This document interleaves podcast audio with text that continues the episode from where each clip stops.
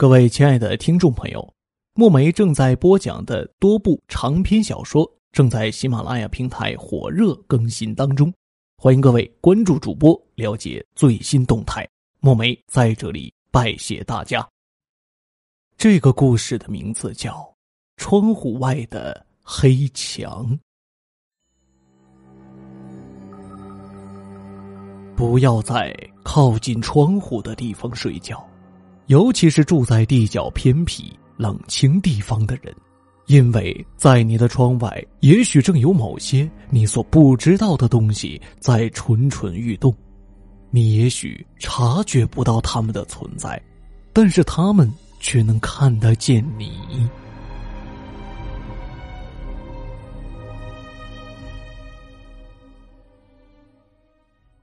在父母的帮助下。大学毕业不久的卓锦熙，在靠近市郊的一个老小区里买下了一间二手房。房子是十几年前的老房子了，是一楼，处在整个城市最偏僻的角落。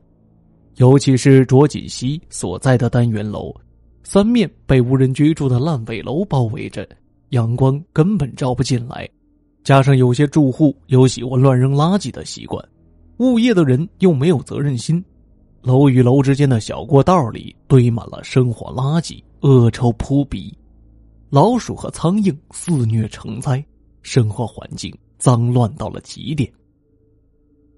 虽然如此，但卓锦熙对这个房子已经很满意了，毕竟价格摆在那里，有个自己住的地方已经不错了，还有什么好奢求的呢？环境呢是差了点儿。但也比那些租房子住、忍受着房东欺压的可怜虫们要强得多了，而且有一个自由的空间，不用天天听老爸老妈说教和唠叨，何乐而不为呢？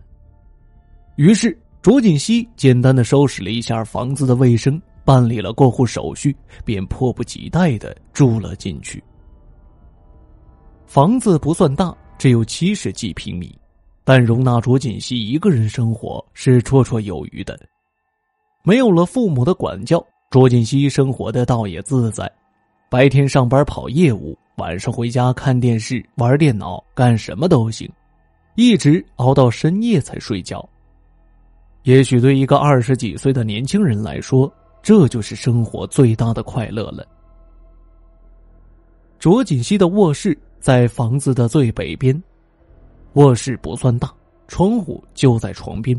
拉开窗户，就是一堵破旧的楼墙，下面则是淌着臭水的阴沟。卓锦熙几乎从来不开窗户，因为一开窗户就被一股腐败的恶臭味顶到鼻子发酸。因为囊中羞涩，窗户也没有安窗帘卓锦熙睡觉的时候，常常要面对着窗户外面那堵破败肮脏的黑墙和哗哗作响的臭水。不过他并不在意这些，眼不见为净嘛，眼睛一闭就什么也看不到了。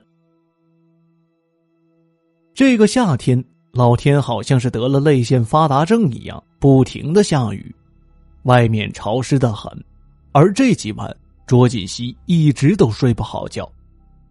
不知为什么，从雨季开始，卓锦熙每天晚上睡觉时都很不舒服。他总感觉有人在摸自己的脸，冰冰的、凉凉的，很潮湿。可是他睁开眼时，眼前什么都没有，门窗都关得好好的。一连好几天都有这样的感觉。因为睡眠质量不好，精神状态差，卓锦熙脸色变得苍白，眼圈也黑得像熊猫。他变得日益消瘦，食欲越来越差。工作起来也有些力不从心，看起来像个病入膏肓的老人。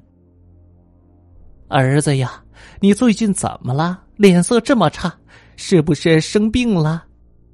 母亲心疼的夹了一块排骨，轻轻的放到卓锦熙的碗里，小声说：“要不你还是搬回来住吧，自己一个人，你根本都照顾不好自己的。”妈，我没事儿。可我最近总觉得怪怪的，晚上睡觉的时候，我一直感觉有人在用手摸我的脸，冰冰凉凉的。我不知道这到底是怎么回事一有这种感觉的时候，我的身体就一点力气也没有，而且头晕眼花、萎靡不振的。卓锦熙小口的扒拉了两口米饭，叹了口气说：“而且就连饭量也下降了很多，但上医院查，医生却说我很健康。”儿子，我看你这印堂有些发黑，而且眼睛里布满了血丝，看起来不像是生病了，倒像是中邪了一样。父亲神色凝重的看了看卓锦熙，有些不安的说：“我虽然不懂什么风水，但我却知道，你住的那个地方三面被楼环绕，不见阳光，阴气是很重的，正是犯了大忌。你表叔懂医术，也是风水方面的行家。”这样，你明天呐请个假，我带你去见你表叔，让他帮你看看。行了，爸，这都什么年代了，你还搞这封建迷信？卓锦熙苦苦的笑了笑，嘿，这能行吗？不是怎么知道呢？父亲放下筷子，长长的叹了一口气。老辈的东西啊，是不能不信的。幸亏我发现的早，要是真出了什么事情，你后悔都来不及。第二天，卓锦熙和父亲一同去了表叔的家里。卓锦熙的表叔是一名中医，年轻的时候也学过玄学和风水，现在退休在家，以种花养鱼为乐。看到卓锦熙的第一眼，表叔的眉头就皱了起来，他有些担心的叹了口气，随即严肃的对卓锦熙说：“事情你爸都告诉我了。”你老实跟我说，出现这种情况多久了？呃，大概有一个多星期了吧。就从刚下雨的那天起，晚上睡觉总感觉有人摸我的脸。卓锦熙有些胆怯的看了看表叔，叔啊，没什么事儿吧？现在是没什么事情，但过不了多久，你就会有性命之忧。表叔一本正经的说道。还是带我去一下你住的地方吧，那里有不干净的东西。听了表叔的话，卓锦熙有些吃惊，也有些害怕。虽然将信将疑，但他还是决定听表叔的。于是，表叔跟着卓锦熙去了他住的那间房子。家里很脏很乱，卓锦熙有些不好意思的对表叔说。呃，您别见笑啊，我平时不太喜欢收拾。好了，别说这些了，快带我去你的卧室。表叔在卧室里转了一圈，都没有发现什么可疑的地方，难道是自己判断失误了？他摇了摇头，眼不经意的看了一下窗外，看到了那堵破败的黑墙。这时，他隐隐感觉到这黑墙里。似乎隐藏着某些东西。锦溪，听着，晚上你把卧室的门开一条缝，我守在外面，你呢只管睡觉就行了。表叔拍了拍卓锦溪的肩膀，笑着说：“今晚我要好好会会那东西。”卓锦溪有些诧异的看着表叔，轻轻的点了点头。天已经渐渐晚了，卓锦熙像往常一样洗漱之后，便躺倒在床上呼呼大睡起来。而门外的表叔却蹲在门口，透过门缝小心翼翼的观察着里屋，丝毫不敢怠慢。午夜刚起，一阵冷风吹过，表叔仔细的看着窗户，只见窗外的那堵黑墙忽然发出了暗绿色的光芒。光芒中，墙体里忽然出现了四五条枯槁苍白的手臂，它们像蛇一样舞动着，竟然穿过了玻璃，正慢慢的伸向睡梦中的卓锦熙。嘿，果然和我想的一样。表叔一下子推开了卧室的门，冲到了窗户前，挥起手中的桃木短剑，将那几只手臂齐齐斩断。剩下的残肢好像受到了惊吓一般。他们快速的缩回了黑墙里，转眼便消失的无影无踪。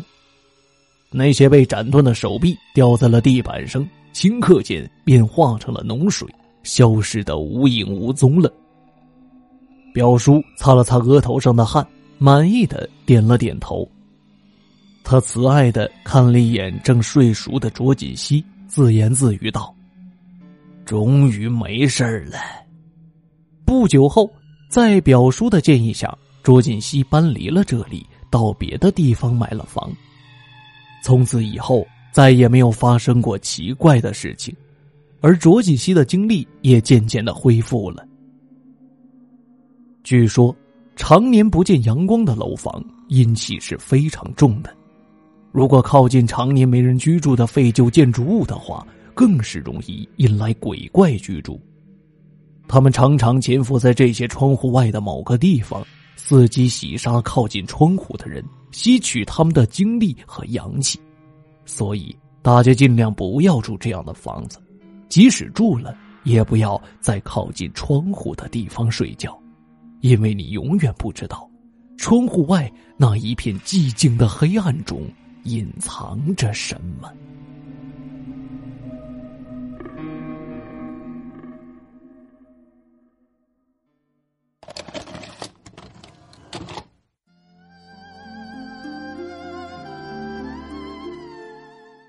听众朋友，窗户外的黑墙的故事就为您播讲完毕了，感谢您的收听。这里是莫说鬼话栏目，我是主播墨梅。如果您喜欢节目，千万别忘了订阅收藏，也欢迎您关注主播的其他专辑，有更多好听的故事等你哦。我们下期节目再会。生活中也是真心